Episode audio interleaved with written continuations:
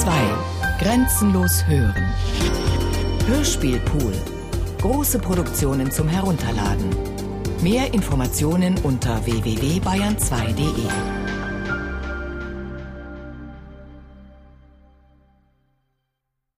Normale Geschwindigkeit.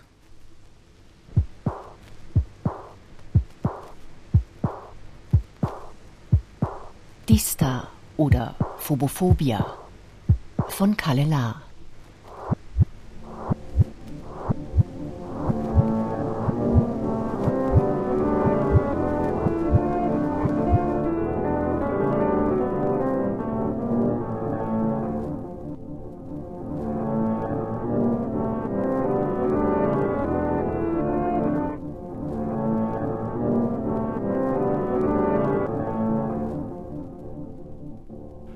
Auch ein anderer Versuch muss hier unterbleiben, etwa den Sinn der Krankheit festlegen zu wollen, wenn es einen solchen überhaupt gibt.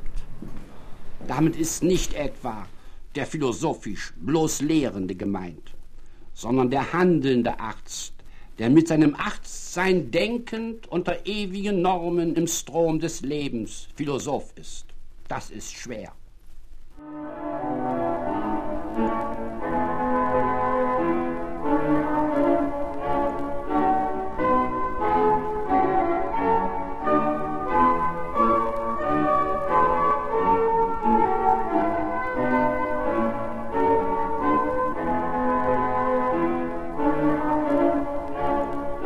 Als Repräsentant des Menschengeschlechtes vor 100.000 Jahren gilt der Neandertaler. Was müssen das für urgesunde Urmenschen gewesen sein, die alle vier Eiszeiten überstanden und zugleich alle Stufen der Menschwerdung emporstiegen? Sechs Steine aus einer Harnblase. Vor 1729. Harte Hirnhaut mit Wachsinjektion der Arterien. 1760 bis 1810. Schädeldecke und harte Hirnhaut mit Wachsinjektion der Arterien der Kopfschwarte. 1760. Knochenschwund am Schädeldach, durch den Druck einer Außen geschwulst. 1757.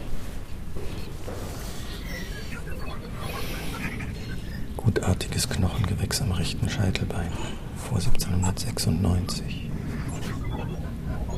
Knochenschwund am Schädeldach durch Syphilis vor 1770. Schädel mit Metallinjektion der Hirnarterien 1894. Herz eines Kindes mit den großen Gefäßstämmen 1895.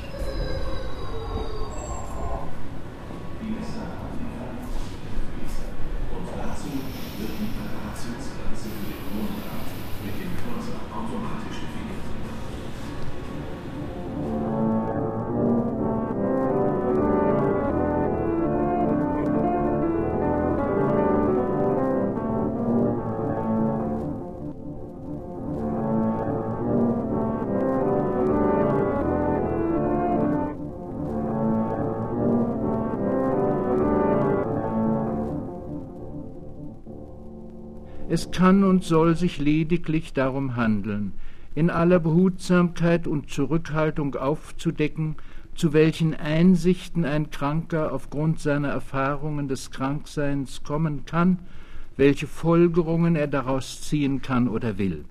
Letztes ärztliches Ziel ist neben dem Bestreben, Krankheiten zu verhüten, das Heilen und das Heilen können. Letztes Ziel des Arztums ist immer die Therapie.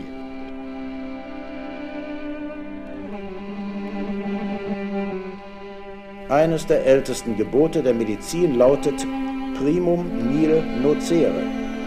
Gewiss muss es unsere erste Überlegung sein, nicht zu schaden.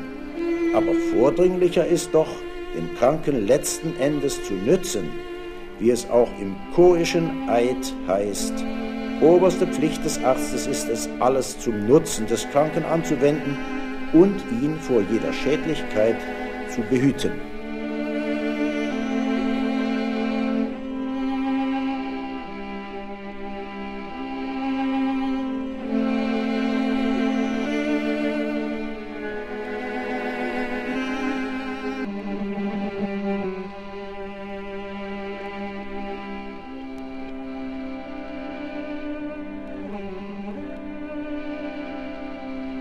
Muss betont werden, dass dieses Menschengut durch Inaktivität, oft auch durch Indolenz und Gebrauch schädlicher Genussmittel nicht dem möglichen Ideal Sollwert entspricht. Das lehren die Ergebnisse der Musterungsuntersuchungen und des Hochschulsports. Abnorme Genträger sind häufiger geworden, seitdem viel mehr genetisch kranke Menschen am Leben und fortpflanzungsfähig erhalten werden. Dann bei Vollbesitz guter Erbanlagen bedeutet Gesundheit Leben unter voller Anpassung an die wechselnden Bedingungen der Umwelt. Und wir wissen heute, dass das Altern als biologisches Phänomen im Augenblick der Konzeption beginnt und mit dem physiologischen Tode endet. Die ärztliche Verantwortung ist in der unscharfen Zone des Submorbiden, also zwischen gesund und krank, gestiegen, wo sie nach Frühprophylaxe und Frühdiagnostik oder Frühtherapie ruft dass unsere Verantwortung bis in pränatale Stadien hineinreicht, ja sogar die Genschädigung für die übernächste Generation unmittelbar zu bedenken hat, war oben gesagt. Sie war wohl auch bereits vom guten alten Hausarzt erahnt. Gesundheit hat primär Erbgesundheit zur Voraussetzung. Denn verwirklichen kann der Einzelne immer nur das, was er der Anlage nach bereits besitzt. Es ist nicht zu verkennen, dass der mehr oder weniger kompensierten Verschlechterung biologischer Substanz auch eine Verbesserung durch Wegfall schwerer Geburtstraumen, frühkindlicher Ernährungs- und Infektionsschäden, Vermehrung der Frühehe und Verminderung der Spätehekinder, durch sportliches Training und verbesserte hygienische Lebensverhältnisse gegenübersteht. Neue Erbanlagen stehen aber niemals schneller und zahlreicher als unter einem starken Wechsel der Umweltbedingungen. Neue Erbanlagen sind zugleich der Angriffspunkt für die natürliche Auslese. Einmal als aus Merze, minder veranlagter, sondern als bevorzugte Fortpflanzung erblich überwertiger. Wer weiß, die Fortentwicklung des Menschen und die Entstehung der Menschenrassen.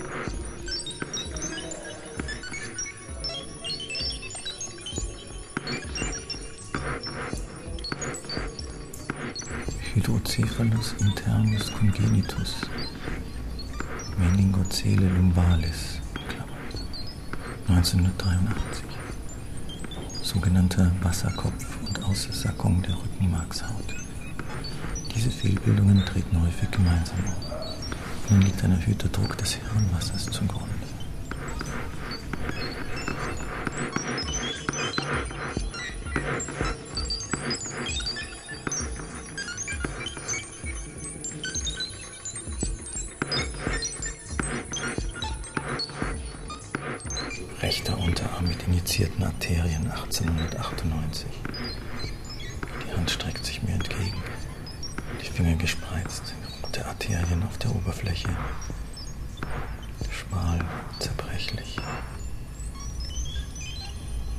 Wie aus Wachs.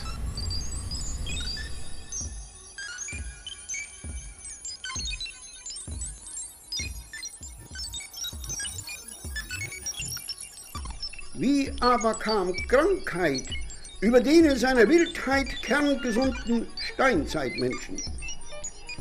Die Gefährdung der Gesundheit fängt an mit der Selbstdomestikation des Menschen. Das heißt mit dem Sesshaftwerden und der Übersiedlung in Hütten und Dörfer. Das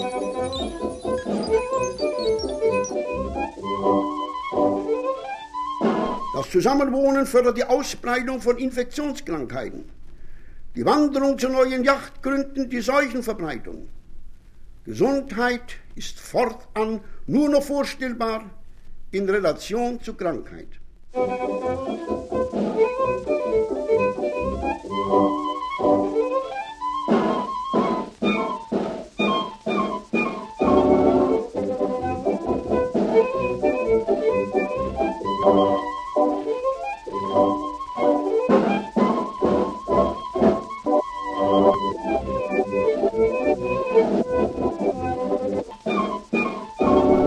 Einzelnen kann man manche Umstände unseres Lebens aufzählen, denen die Möglichkeit, Menschen krank zu machen, sie zu kränken, unumwunden zugestanden werden muss. Eine solche Liste der Qualen habe ich in einem Aufsatz vor einiger Zeit aufgestellt. Ich nenne daraus den Lärm der Motore und Maschinen aller Arten, die mit Abgasen beladene Luft der Großstädte, das dichte Aufeinanderleben der Menschen, der Mangel an Einsamkeit, das viele künstliche Licht, der Verlust der Nacht im weiten Sinne, die Sonnenlosigkeit der städtischen Welt, das nervenzerrüttende Telefon, die Rapidität des Orts- und Klimawechsels durch unsere Mittel des Verkehrs, die mangelnde körperliche Bewegung und Ausarbeitung in guter Luft ohne die Peitsche des sportlichen Rekordes, die Terminnot und die verlorene innere Ruhe und Muße bei der geistigen Arbeit, das qualitativ fragwürdige, quantitativ oft zu reichliche und zeitlich übereilte Essen, den Tabak und den Alkohol. Insofern hat das zivilisatorische Geschehen unserer Tage keine Vorläufer. Die seelische Lage von heute, die Normierung und Nivellierung der Persönlichkeit, die Gleichschaltung der Vorstellungen und Bedürfnisse, die Verflachung des Geisteslebens bei merkantilistisch durchsetzten Charakteren, die Säkularisierung des Geheimnisses der Kunst durch Radio und Film, der Verlust des inneren Halts der in noch Religion immer sich mehrende jährliche Zuwachs alles das an zivilisatorischen Gütern lässt viele Einsichtige die Frage stellen, sind für das ob Sein so unserem eingeborenen Rezeptionsvermögen nicht eine absehbare Erschöpfung drohen könne.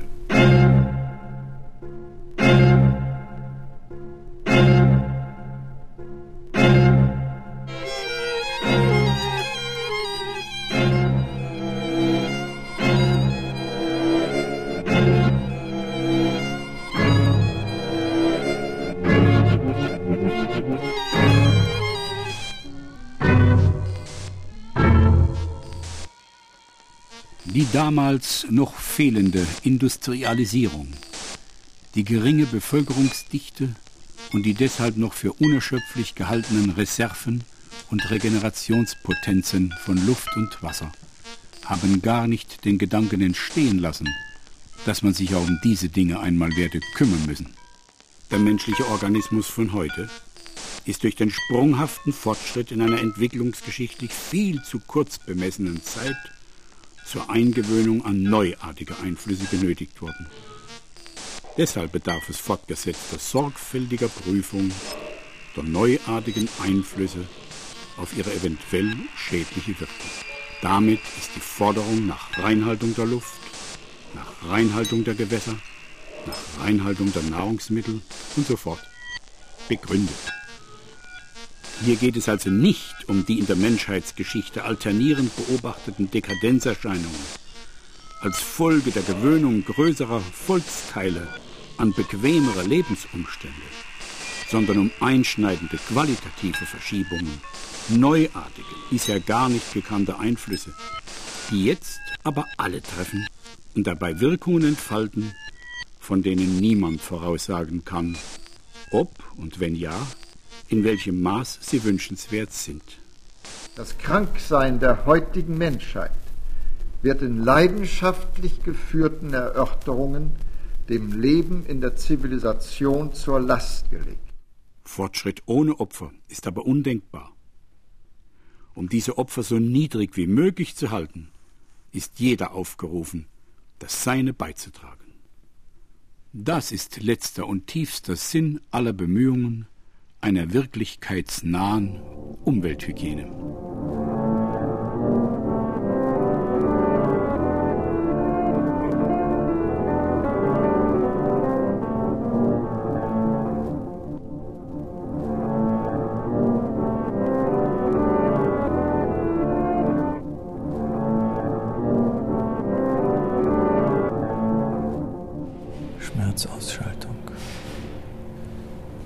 Für die Schmerzausschaltung sind seit alters her zahlreiche Substanzen in Gebrauch. Auch Zubereitungen aus Mohnsaft und Alkohol. Die Zähne lassen sich die meisten Menschen selbst nach Praxiseinführung von Lachgas 1844, Ether 1846 und Chloroform 1847 bis zum Ende des 19. Jahrhunderts ohne Betäubung ziehen. Die allgemeine Narkose ist gefährlich und teuer. Die frühen Krankenkassen übernehmen die Kosten nicht. Erst mit zunehmender Verbreitung der preiswerteren Lokalanästhesie am Anfang des 20. Jahrhunderts muss nicht mehr jeder Schmerz ertragen werden. Oft ist der Schmerz das am stärksten isolierende und in die Einsamkeit treibende, das am tiefsten durchschlagende Erlebnis. Und es ist für den Kranken keineswegs eine leichte Entscheidung, ob er Schmerz oder Krankheit erlebe. Die Analyse des Schmerzerlebnisses ist daher immer nur mit größter Vorsicht durchzuführen. Denn der Kranke erlebt ja keineswegs nur den Schmerz an sich, sondern das schmerzhafte, das schmerzerfüllte Kranksein in seiner Komplexsituation.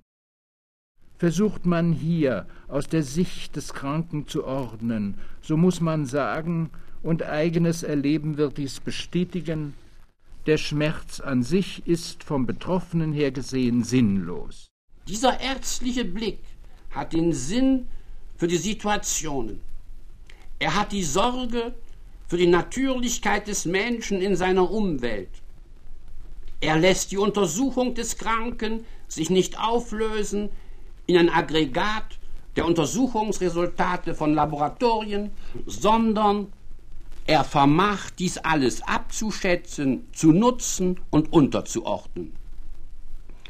Er lässt diese diagnostischen Methoden in ihren Grenzen zur Geltung kommen, aber verliert sein Urteil nicht an sie. Er kennt die imponierenden modernen therapeutischen Maßnahmen, aber er weiß sie im Range ihrer Wirksamkeit zu unterscheiden. Ein solches Erleiden, wie es ja in der Geschichte der Menschheit stärkste und tiefste Offenbarungen geprägt hat, muss dann im personalen Sinne formende Kräfte freimachen, über die wir in Ehrfurcht schweigen müssen.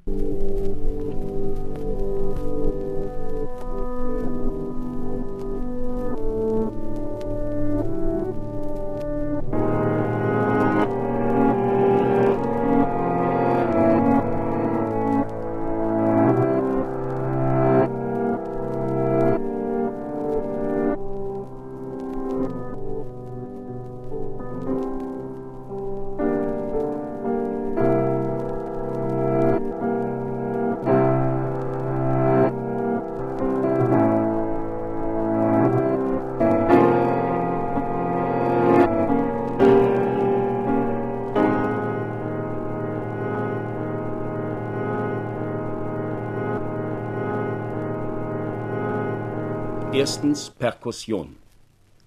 Es gibt drei Qualitäten des Lungenperkussionsschalles. A. Lungenschall, B. Schenkelschall, C. Tympanitischer Klopfschall. Zur Perkussion wird hier der Hammer und das Plessimeter benutzt.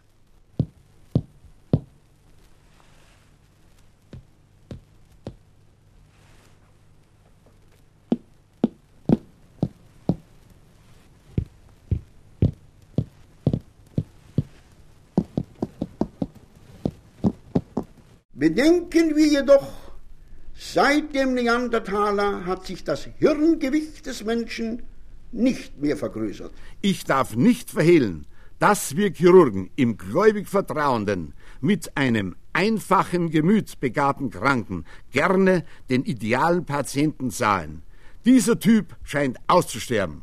Unser Standardpatient ist, selbst in ländlichen Bezirken, ein Städter, nervös, verdorben durch die halbgare und halbverdaute medizinische Aufklärung der Gazetten, ohne Geduld, mit dem Anspruch auf schnelle und komplette Reparatur der schadhaften Teile. Entspricht das Ergebnis nicht der Erwartung, so geht er in den Haftpflichtprozess. Entweder kehrt er unwillig um, er will gar keine vernünftigen Patienten mehr, er ist bereit, den ungeheuren Sturz unserer Zeit in der Einschätzung des Menschen mitzumachen. Er will heilen, wie man Tiere heilt. Fragen der Patienten sind schon lästig. Wir Ärzte würden von der Begegnung mit einem im echten Sinne gebildeteren Kranken nur gewinnen. Oder der Arzt will sich trotz allem an die Vernunft im Kranken wenden und ihr Genüge tun.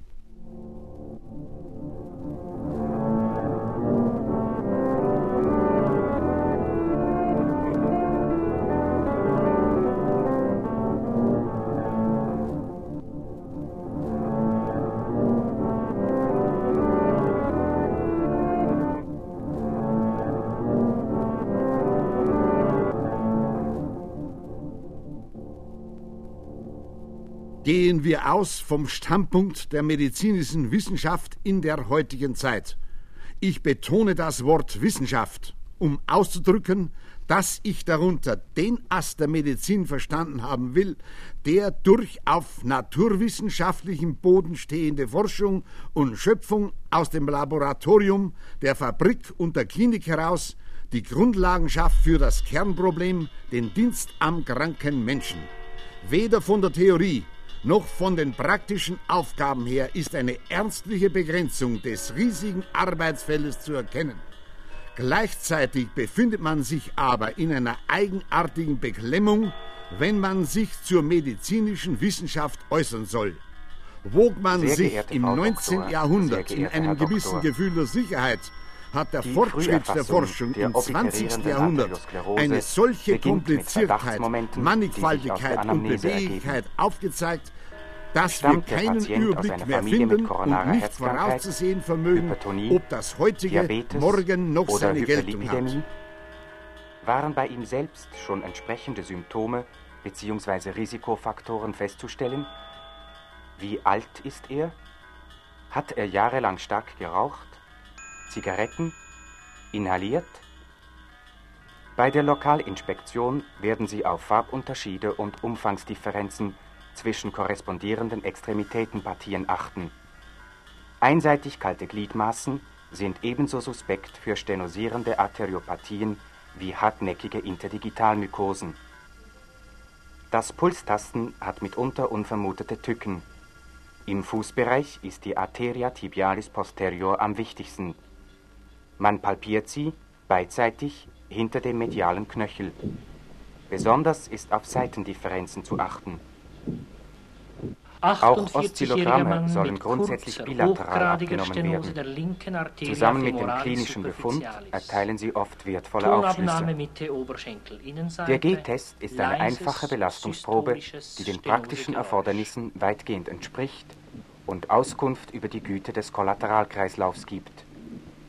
Er stellt zudem den gleitenden Maßstab für das G-Training dar.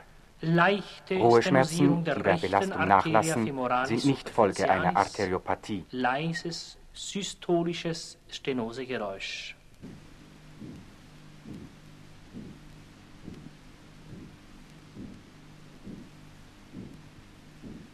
Siebzigjähriger Mann, diffuse, hochgradige Stenose der linken Beckenarterien. Tonabnahme linker unterer Abdominalquadrant.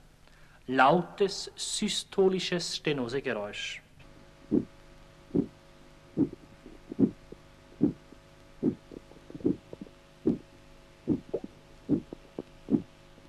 Verstärkung des Geräusches durch Arbeit. Durch Kniebeugen wird das Geräusch deutlich verstärkt. Beachten Sie den Unterschied vor und nach Belastung.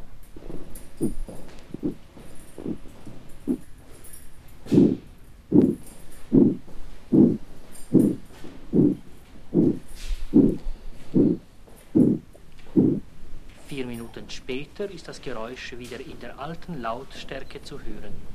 Transposition der großen Gefäße bei großem Ventrikelseptumdefekt 1955. Bei diesem Herzen entspringt die Hauptschlagader aus der rechten und die Lungenarterie aus der linken Herzkammer. Typischerweise geht diese Fehlbildung der großen Herzgefäße mit einem Loch in der Herzscheidewand einher. Knochen der unteren Extremität 1959.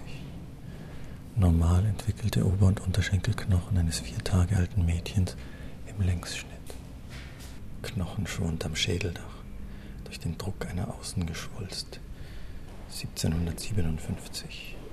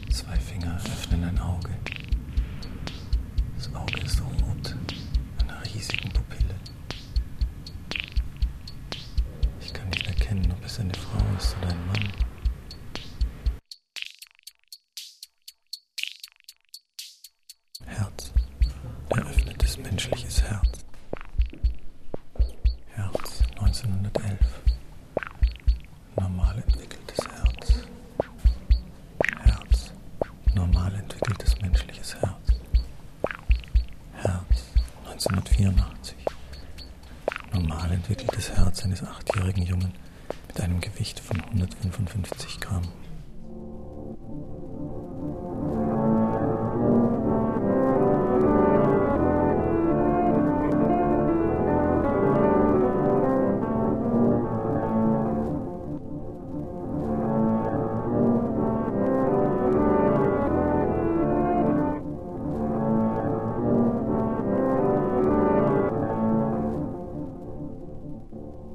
Wir müssen bei der Arbeit lauschen, wohin die heiligen Ströme wollen rauschen, sang einst Gottfried Keller. Aber dieses Lauschen ist nicht nur bei der Arbeit wesentlich, sondern auch in der Ruhe, beim Gang durch die Natur, in den dämmerigen Stunden zwischen Schlaf und Wachen. Nur ein geübter und geschulter Geist ist aufnahmebereit für etwas Neues, oft Unerwartetes und sieht etwas, was andere nicht zu sehen vermochten.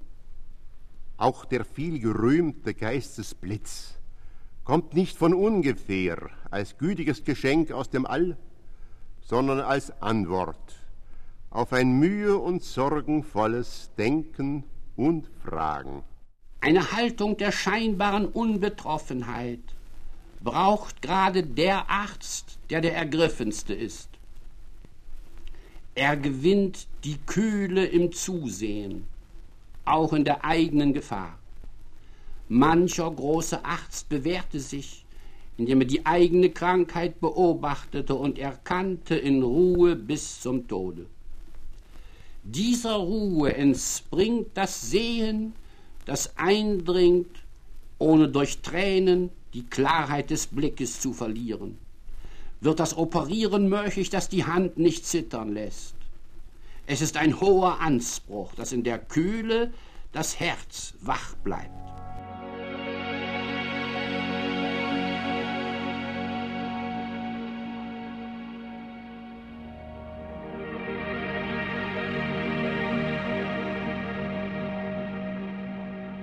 Besonders beachtlich erscheint auch die sich in Schwerpunktskrankenhäusern mit ihrem überwiegend schweren und exquisiten Krankengut anbahnende Gemeinschaftsarbeit mehrerer Glieder, von denen jedes mit Sonderkenntnissen auf einen bestimmten Sektor im Zusammenspiel zur Vervollkommnung von Diagnose und Therapie beiträgt. Damit sind wir angelangt beim Spezialisten moderner Prägung. Niemand leugnet mehr, dass das Spezialistentum den Fortschritt der Medizin maßgeblich mitgeschaffen hat. Das Feld spezialisierten Könnens ist eine Rodung, gehauen in den Urwald des Unwissens, die nur durch eine ständige Aktion an der Grenze zum Unbekannten hin gehalten werden kann, gegen das Unkraut der Erschlaffung, der Erstarrung, des Vergessens, der selbstgefälligen und sterilen Routine. Damit ist die Frage aufgeworfen, wie die Voraussetzungen einer Wissenschaft aussehen müssen, die sich auf das Körperliche bezieht und welche weiteren Voraussetzungen eine Wissenschaft verlangt, in der darüber hinaus das Ganze des Leib-Seele-Wesens Mensch Gegenstand der wissenschaftlichen Untersuchung ist. Ein anderer epochaler Fortschritt im letzten halben Jahrhundert ist die Überwindung jener Einseitigkeit gewesen, unter der die Medizin jahrhundertelang gelitten hatte, die Vernachlässigung des seelischen Geschehens in der Krankheitslehre. Dieses geistesgeschichtliche Phänomen war eine Begleiterscheinung des Siegeszuges der Naturwissenschaften. Die verhängnisvolle Entwicklung begann vor 300 Jahren damit, dass große Philosophen die natürliche Einheit von Körper und Seele, die wir am lebenden Menschen immer vor Augen haben, gedanklich in zwei verschiedene Teile zerlegten. Descartes hatte den seelischen Bereich, die Res cogitans, von dem materiellen Bereich, der Res extensa, unterschieden, und der leidende Philosoph Göhlings hatte das Axiom aufgestellt, dass zwischen diesen beiden Seinsbereichen keine Beziehungen bestehen könnten. Nur der körperliche Bereich unterlege der Kausalität der physikalischen Gesetze und sei messbar und wegbar, der seelische Bereich sei immateriell und deshalb nicht messbar und nicht wegbar. Damit galt allein der körperliche Bereich als Objekt der Wissenschaft, und da die Medizin Wissenschaft sein wollte, schloss sie für Jahrhunderte alles Seelische aus ihrem Wissenschaftssystem aus. Ärztliche Tätigkeit sprengt die Grenzen der naturwissenschaftlichen Medizin. Daran hat die Massengesellschaft der maschinell-technisch infizierte Zeitgeist, die administrative Diktatur, das Versicherungs- und Justizwesen und die Presse nichts geändert. Erst das naturwissenschaftliche Denken hat den Arzt zu jenem Iadros Philosophos Isotheos gemacht, dem schon Hippokrates die höchste Krone verlieh. Aber auch die naturwissenschaftliche Medizin hat ihre Grenzen. Ihr Objekt, der Mensch, besteht nicht nur aus Materie, die man mit Hilfe der physikochemischen Gesetze erforschen kann. Neben dem Leiblichen steht das geistig-seelische Wesen Mensch mit der ihm zukommenden Eigengesetzlichkeit. Jede Krankheit hat ihr Doppelgesicht. Sie betrifft das Leibliche wie das Seelische. Beide stehen in enger Wechselwirkung miteinander. Die Erforschung der seelischen Gründe des Krankseins steht erst in den Anfängen, sie beginnt aber bereits die Medizin des 20. Jahrhunderts zu prägen. Sie ist mehr als Wissenschaft, jedenfalls mehr als Naturwissenschaft und das ganz sicher dann, wenn wir als Ärzte am Krankenbett stehen, an dem wir immer den ganzen Menschen mit Körper, Seele und Geist untrennbar voneinander vor uns haben. Da ist es auch selbstverständlich, dass wir nicht mehr scharf getrennt nach den Kategorien planen und behandeln können, die einerseits dem körperlichen, andererseits dem seelischen und letztlich noch dem geistigen Bereich des menschlichen Seins gemäß wären. Damit ist die Frage aufgeworfen, wie die Voraussetzungen einer Wissenschaft aussehen müssen, die sich auf das Körperliche bezieht und welche weiteren Voraussetzungen eine Wissenschaft verlangt, in der darüber hinaus das Ganze des Leib-Seele-Wesens Mensch Gegenstand der wissenschaftlichen Untersuchung ist. Der Mensch wird Beherrscher von Wasser und Luft, von Raum und Zeit. Sein rationaler Geist dringt über die Erde hinaus in ferne Welten. Auf diesem Hintergrund erscheint der Organismus des Menschen als eine erforschbare Maschine. Man zergliedert sie, sucht die letzten Bausteine, sucht ihre Zusammenhänge und Funktionen. Nie geahnte Erfolge sind die Früchte dieses Bemühens. Die Technik hat sich rasch und intensiv entwickelt. Die Menschen haben diesen Vorgang geistig noch nicht verarbeitet. Die Probleme, die wirklich zu bewältigen sind, sind ethischer Natur. Der Mensch lebt nicht vom Brot allein. Er darf nicht verdorren in seiner Seele. Der Arzt bedient sich täglich dieser neuen Errungenschaften. Seine Erfolge sind viel größer als früher. Seine Aufgabe ist aber durch diese Fortschritte nicht leichter, sie ist schwerer geworden, seine Verantwortlichkeit viel größer. Der Mensch darf auch in der therapeutischen Forschung niemals reines Objekt der Forschung werden.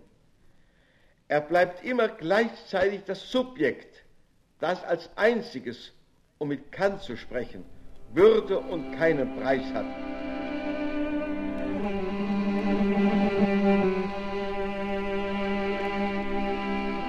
Und wenn auch unter der stürmischen Entwicklung von so viel Neuem vieles Wesentliche zu kurz kommt, wenn niemand bestreiten wird, dass unser Zeitalter zu sehr auf das Technische eingestellt ist und einer bedenklichen Vermassung der Menschen Vorschub leistet, dass bei der überstürzten äußeren Entfaltung die Seele nicht mitkommt und die Liebe nicht ausreicht, so ist trotz allem die Zeit, in der wir leben, in ihrem erregenden Rhythmus und in ihrer geistigen Spannung, in ihrem Streben aus dem Dunklen ins Helle zu kommen, doch groß und schön.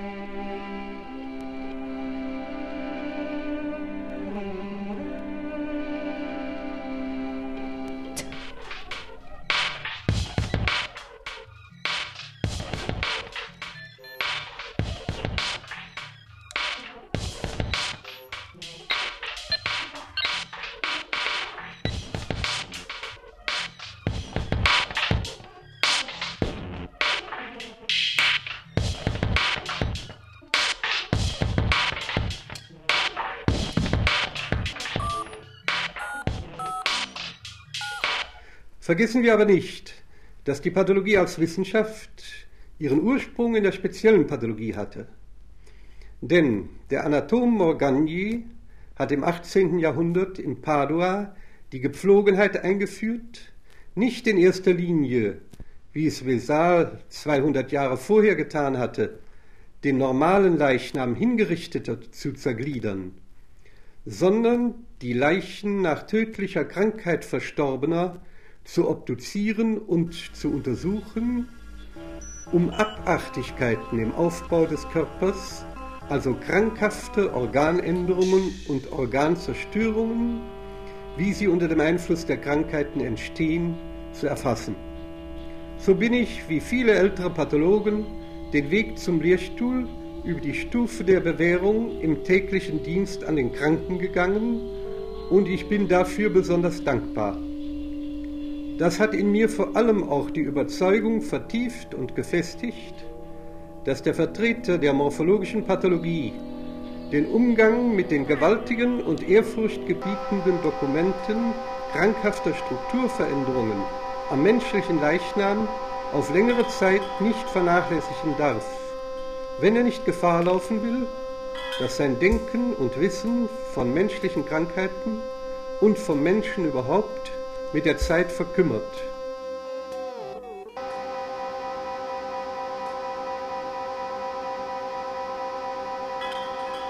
Es bestand durchaus äh, die Idee, hier ein, ein Archiv der Krankheiten zu zeigen. Also äh, die Sammlung geht ja auf Rudolf Virchow zurück. Er hatte Ende des 19. Jahrhunderts über 23.000 Feuchte- und Trockenpräparate und die hat er teilöffentlich gezeigt, denn nicht die, nicht die gesamte Sammlung war äh, der breiten Öffentlichkeit zugänglich, aber immerhin waren es zwei von fünf Etagen.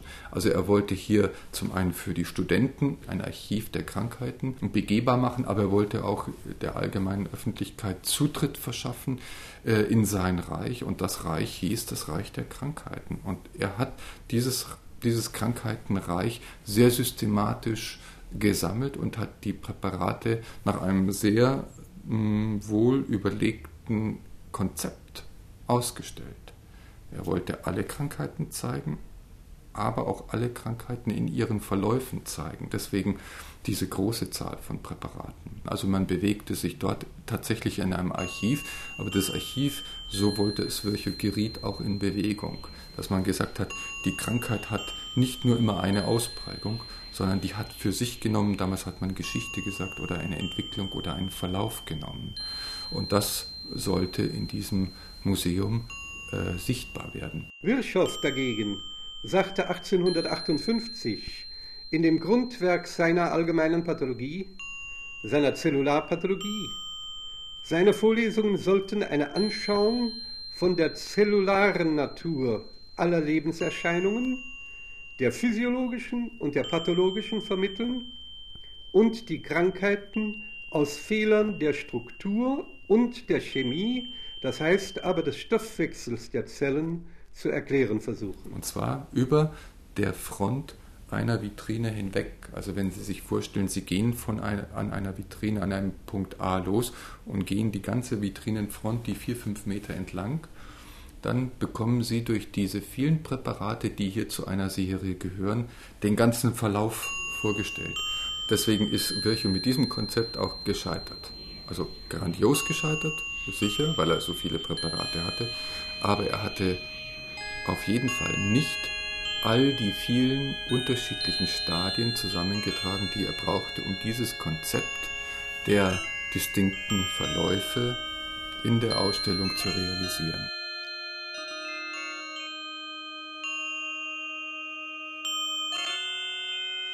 Verschmelzung der Nebennieren. Ektasie des linken Nierenbeckens 1970. Diese äußerst seltene Fehlbildung ist wahrscheinlich auf eine fehlerhafte Verschmelzung von Rinde und Mark der Nebenniere zurückzuführen, die aus sehr unterschiedlichen Entwicklungsanlagen hervorgeht. Acht Tage.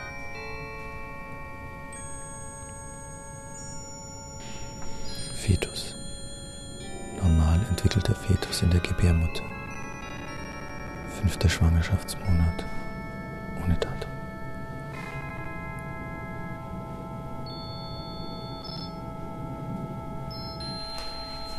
Fetus mens quator. Normal entwickelter Fetus durch den Herztod der Mutter war die Schwangerschaft beendet worden. 1955, vierter Schwangerschaftsmonat.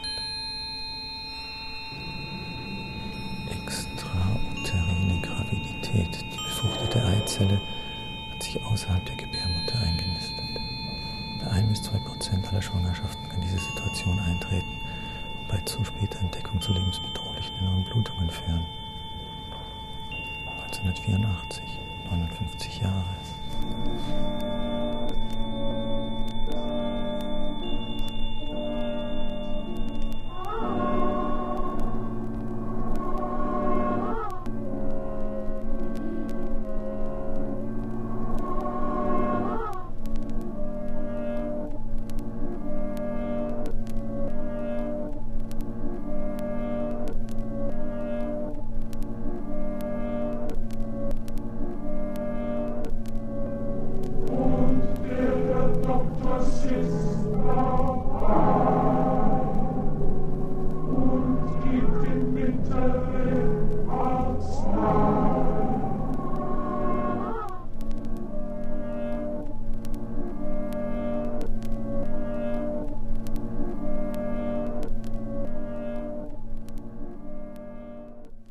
Wenn wir uns nach einer isolierten Betrachtung der Einzelphänomene wieder einer einheitlichen Anschauung des Gesamtorganismus nähern, so könnte man darin eine Rückkehr zur klassischen Weisheit des Hippokrates sehen, welcher gesagt hat, alle Teile des Körperhaushaltes bilden einen Kreis. Jeder Teil ist daher zugleich Anfang und Ende. Hier möchte ich ausdrücklich hervorheben, dass der hippokratische Eid auch heute für jeden Arzt gültig ist und in der Zukunft gültig bleiben muss, wollen wir nicht wieder eine Epoche der Menschenverachtung erleben. Dies sei auch dem Laien gesagt. Mit Seneca mögen wir beherzigen, Homo sacra res homini. Das Leben eines Menschen sei dem Menschen unantastbar. Ich schwöre, Apollonaietron, Kai Asklepion, und Hygiayan und Panakaya, Kai Panakayan und allen Göttern und allen Göttinnen, Pantaste, Kai sie zu Zeugen, dass ich diesen Eid und diese Niederschrift nach meiner Kraft und Einsicht Kai Christen ermähen, Hor ich werde den, dem ich diese Kunst gelehrt hat, gleich meinen eigenen Eltern achten. Und ihm Anteil geben an meinem Lebensgut. Und wenn er des Geldes bedarf, ihm einen Beitrag leisten. Und seine Nachkommen werde ich gleich Brüdern halten und sie diese Kunst, wenn sie sie zu erlernen wünschen, kai ohne Lohn und ohne Verschreibung leben. Adelpheus ison An der Unterweisung, am Vortrag und der ganzen sonstigen Belehrung werde ich meine Söhne und die Söhne dessen, der mich gelehrt hat, teilnehmen lassen, kai Syngraphes, sowie die mit eingeschriebenen Schüler, par Angeliste kai Acroesios sind, kai Tes Leupesa Pases Mathesios, die Regeln der Ernährung und Lebensweise, werde ich nach meiner Kraft und Einsicht zum Nutzen der Kranken anwenden, von jeder schädlichen und ungerechten Anwendung aber ferne halten. Und ich werde auch keine eine Arznei geben, die den Tod herbeiführt, wenn ich darum gebeten werde, und auch keinen derartigen Rat erteilen. Und ebenso werde ich auch keiner Frau ein abtreibendes Mittel geben. Makellos und rein. Ebenso folgenschwer, wenn auch nicht so allgemein beachtet, ist die Tatsache, dass die Medizin die inneren Grenzen der elementaren Grundlagen des Lebens überschritten hat, ein Bereich, der bisher durch die Jahrtausende für menschliche Eingriffe nicht zugänglich war, aber der unheilbar Kranke hat einen mühevollen Weg zurückzulegen, einen Weg, der ihn von bekannten Lebensbezügen immer weiter ins Unbekannte führt, von wo aus der Kranke eines Tages auch nicht mehr die Frage an den Arzt stellt, ob seine Krankheit etwa eine Krebskrankheit oder sonst eine unheilbare Krankheit sei. Er fragt nicht mehr, es wird nichts mehr zerredet. Nicht aus Misstrauen dem Arzt gegenüber, von dem er die Eröffnung der Wahrheit doch nicht erwartet, sondern bei durchaus vertrauender menschlicher Haltung dem Arzt gegenüber, aus der Erfahrung, jetzt an der Grenze des Sagbaren zu sein, und an dieser Grenze versagen auch dem Dichter die mannigfachen und tiefen Aussagemöglichkeiten mit dem allmählichen Abfallen der letzten Lebensinhalte und Lebensbezüge überhaupt. Findet in diesen trostlosen Fällen, ebenso in den terminalen Stadien einer Leber- oder Niereninsuffizienz der ärztliche Heilauftrag nicht seine Grenze? Muss denn der Arzt alle in neuerer Zeit möglich gewordenen lebensverlängernden Maßnahmen zum Einsatz bringen, wenn keine ins Gewicht fallende Besserung sondern höchstens nur die kurzdauernde Hinauszögerung der Befreiung von einem höchst qualvollen Leiden erzielt wird? Versuchen wir einen Blick auf die Idee einer solchen modernen Arztpersönlichkeit. Der Arzt wird ein Wissender. Er sieht die Grenzen des Menschen, seine Ohnmacht, sein unendliches Leiden. Von ihm wird erwartet nicht nur, was er leisten, sondern auch, was er nicht leisten kann. Der Arzt ist aber nicht, wie Zuckmeier eine Novelle betitelte und darin ausführte, Herr über Leben und Tod. Er kann und darf nicht willkürlich handeln, sondern er muss nach der jeweiligen Situation der Medizin und unter Berücksichtigung des Menschseins des Kranken Entschlüsse fassen, sich nicht selten zu ihnen durchringen.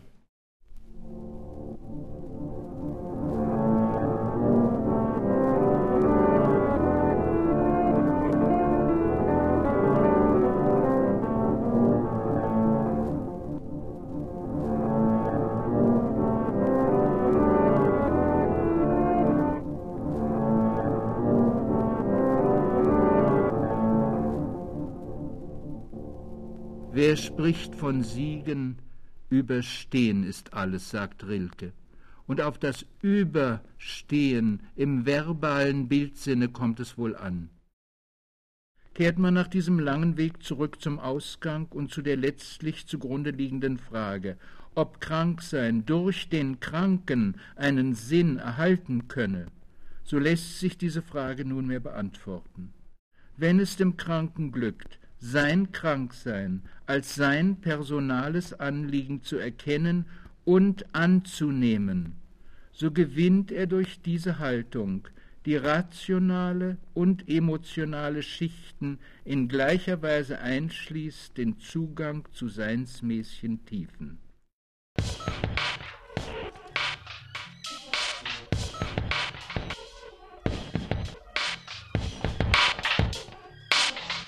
Dista oder Phobophobia von Kalela.